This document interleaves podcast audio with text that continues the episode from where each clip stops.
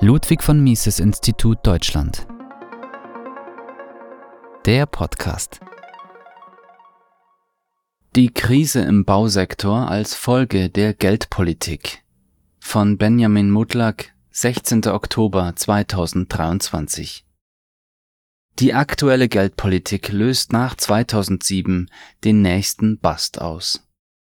Das Angebot an Wohnraum ist mittlerweile zu einem extrem knappen Gut geworden. So knapp, dass die Politik sich einmal mehr als Retter in der Not aufzuspielen versucht. Die Bauverbände fordern symptomlindernde Umverteilung durch Milliardenpakete. Die Medien, Verbände und auch Politiker verkennen jedoch den Einfluss der Geldpolitik und gehen nicht den elementaren Ursachen in der notwendigen Tiefe auf den Grund. Die allgemeine Oberflächlichkeit in der Analyse und in Bezug auf wohlwollend klingende Scheinlösungen scheint ein zeitgenössisches Phänomen zu sein. Auf die rauschende Party des billigen Geldes folgt nun der Kater. Noch vor dem Jahr 2022 feierte die Baubranche im Wesentlichen bedingt durch die Politik des lockeren Geldes eine scheinbar nicht enden wollende Party. Der Sektor boomte wie lange nicht, und die Auftragsbücher von Bauunternehmen und Handwerkern waren teilweise schon für das Folgejahr prall gefüllt.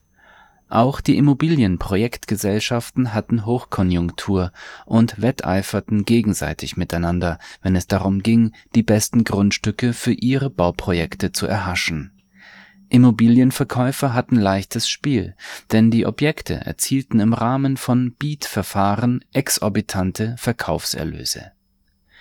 Ab der zweiten Jahreshälfte 2020 explodierten plötzlich die Preise in nicht wenigen Märkten für Baumaterialien. Einige Produkte waren gar nicht lieferbar.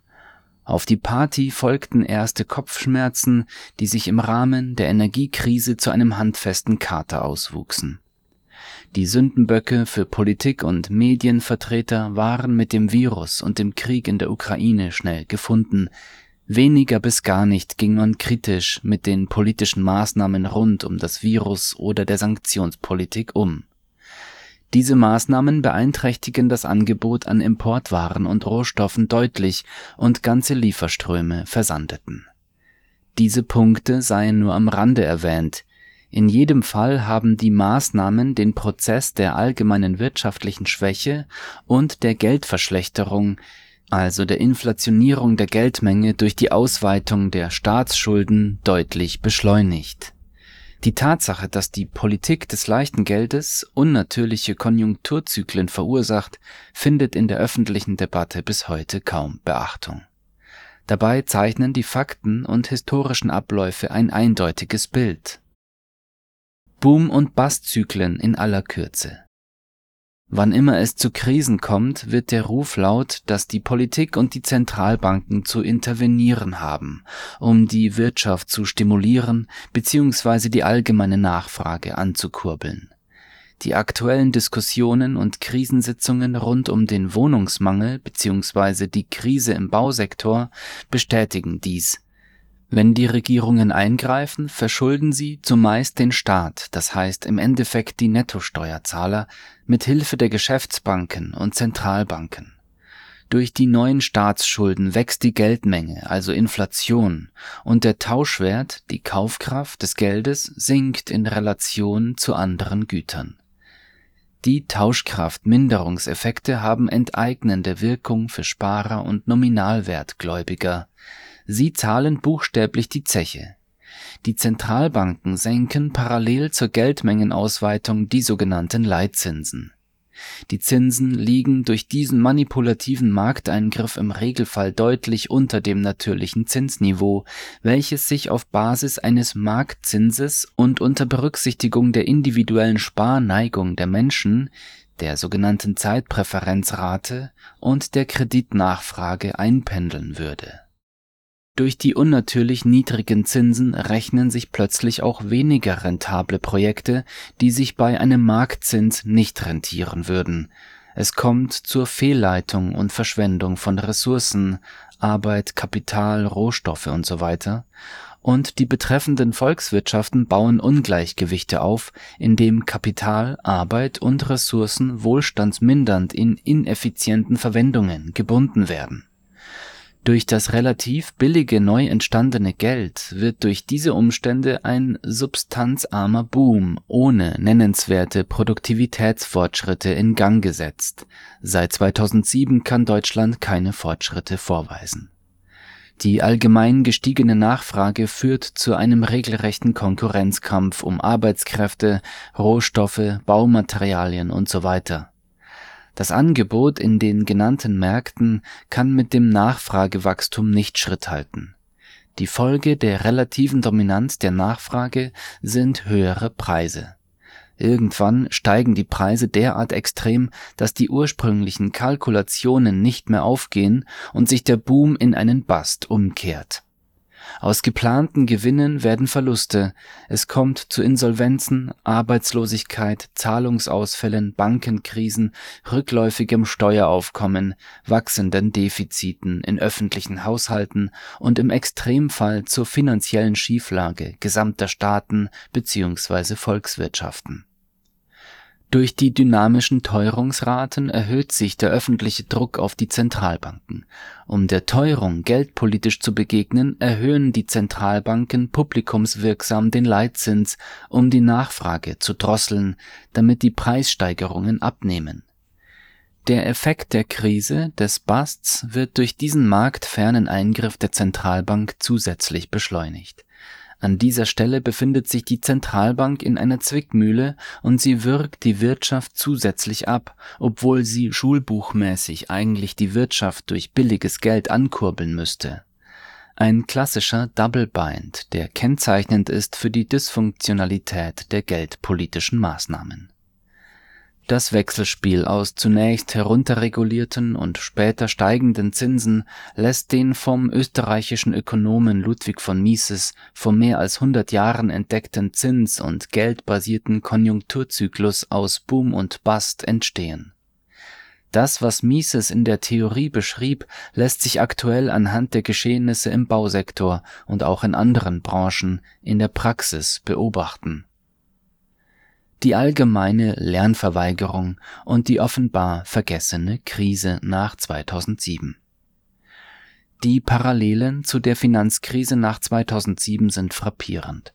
Auch vor 2007 war gerade in den USA und Südeuropa ein enormer Boom im Immobilienbereich zu identifizieren.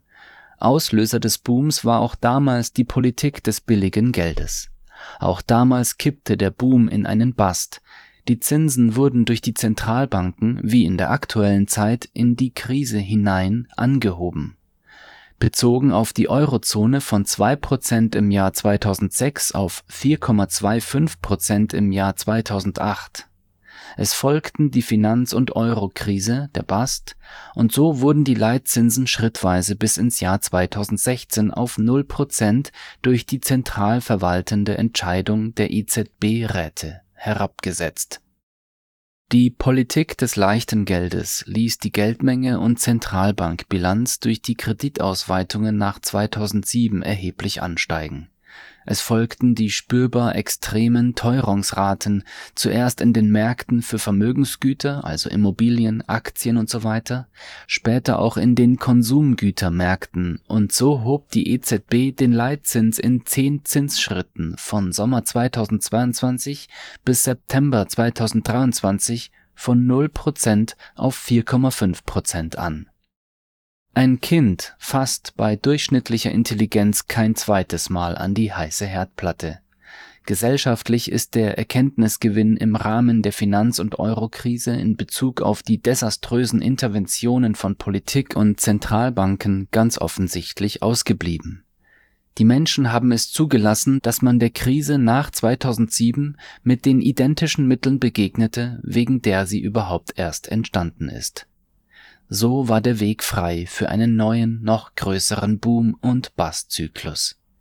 Mit jedem Zyklus erhöht sich die Fallhöhe der Volkswirtschaften und infolge der Pleitewellen kommt es zu wirtschaftlichen und machtpolitischen Zentralisierungseffekten.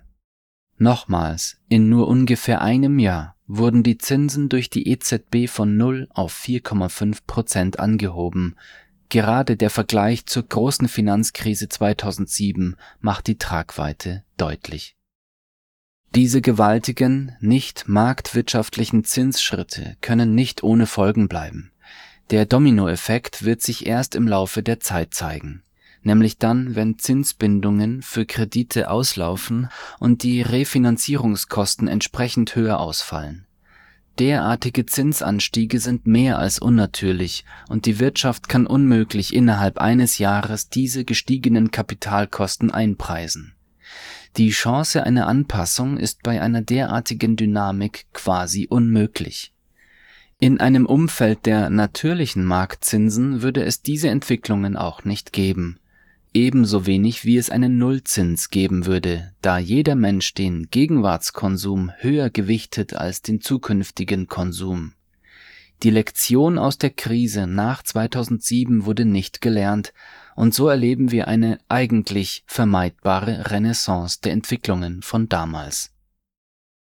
Status quo Baugenehmigungen stark rückläufig der Wohnungsmarkt ist extrem angespannt und die Mieten steigen, unter anderem aufgrund des deutlichen Nachfrageüberhangs.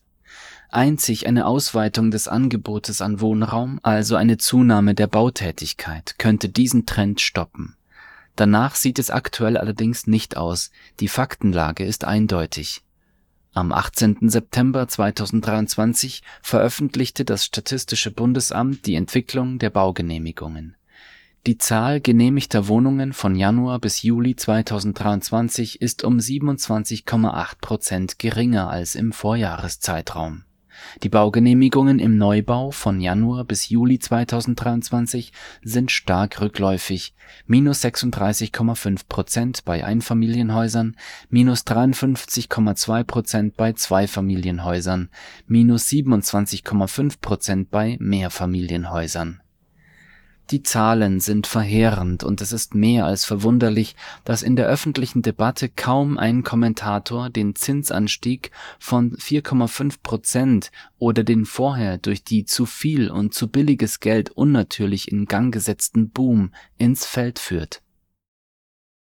Geldplanwirtschaft verunmöglicht die Wirtschaftsrechnung Bereits vor einigen Monaten verkündete der Bochumer Immobilienkonzern Vonovia SE, dass sämtliche Neubauprojekte bis auf weiteres auf Eis gelegt werden sollten.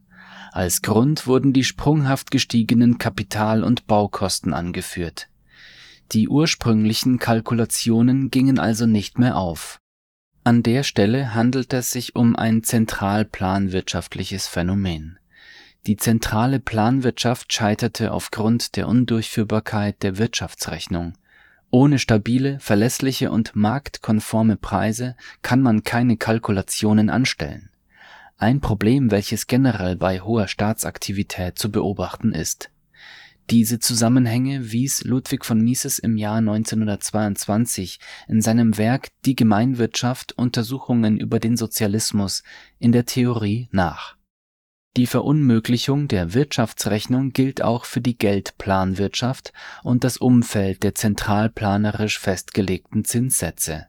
Ein marktwirtschaftlicher Zins würde sich langsam den sich verändernden Zeitpräferenzraten der Menschen anpassen, also ihrer Sparneigung bzw. der Gewichtung des Gegenwartskonsums auch die Geldmengenausweitung der jüngeren Vergangenheit sind, wie schon erwähnt, mit einem marktwirtschaftlichen Umfeld nicht in Einklang zu bringen. Die aktuellen Entwicklungen sind also keine plötzlichen Naturkatastrophen.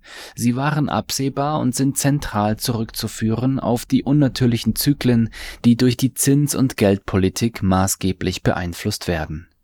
Vonovia zog frühzeitig die Reißleine.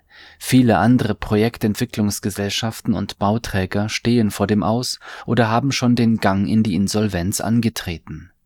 Überdies sei angeführt, dass durch die Politik des Gelddruckens die Preissignale verbessert werden und somit wichtige marktwirtschaftliche Notwendigkeiten unterminiert werden. Steigende Preistendenzen sind also nicht zwangsläufig ein Anzeichen für zunehmende relative Knappheit, sondern sie sind schlicht die Normalität in einem inflationären Umfeld. Der Umstand der hemmungslosen Geldproduktion verzerrt die Produktionsstruktur einer Volkswirtschaft und lenkt Investitionen, Rohstoffe, Talent also Arbeitskräfte weiter in nicht dringliche und ineffiziente Verwendungen. Die Folge sind Produktivitätsverluste und Wohlstandseinbußen. Politische Maßnahmen hemmen die Bautätigkeit zusätzlich die allgemeine Überbürokratisierung und Regulierung der Baubranche inklusive der unzähligen Bauvorschriften wirkt zusätzlich hemmend und schränkt die Bautätigkeit ein.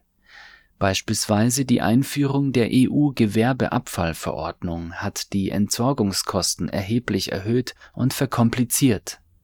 Per 1. August 2023 trat die sogenannte Ersatzbaustoffverordnung in Deutschland in Kraft Sie erhöht die Kosten und den bürokratischen Aufwand, um recyceltes Material, zum Beispiel Betonschutt, wieder in Neu- oder Umbauten verbauen zu dürfen.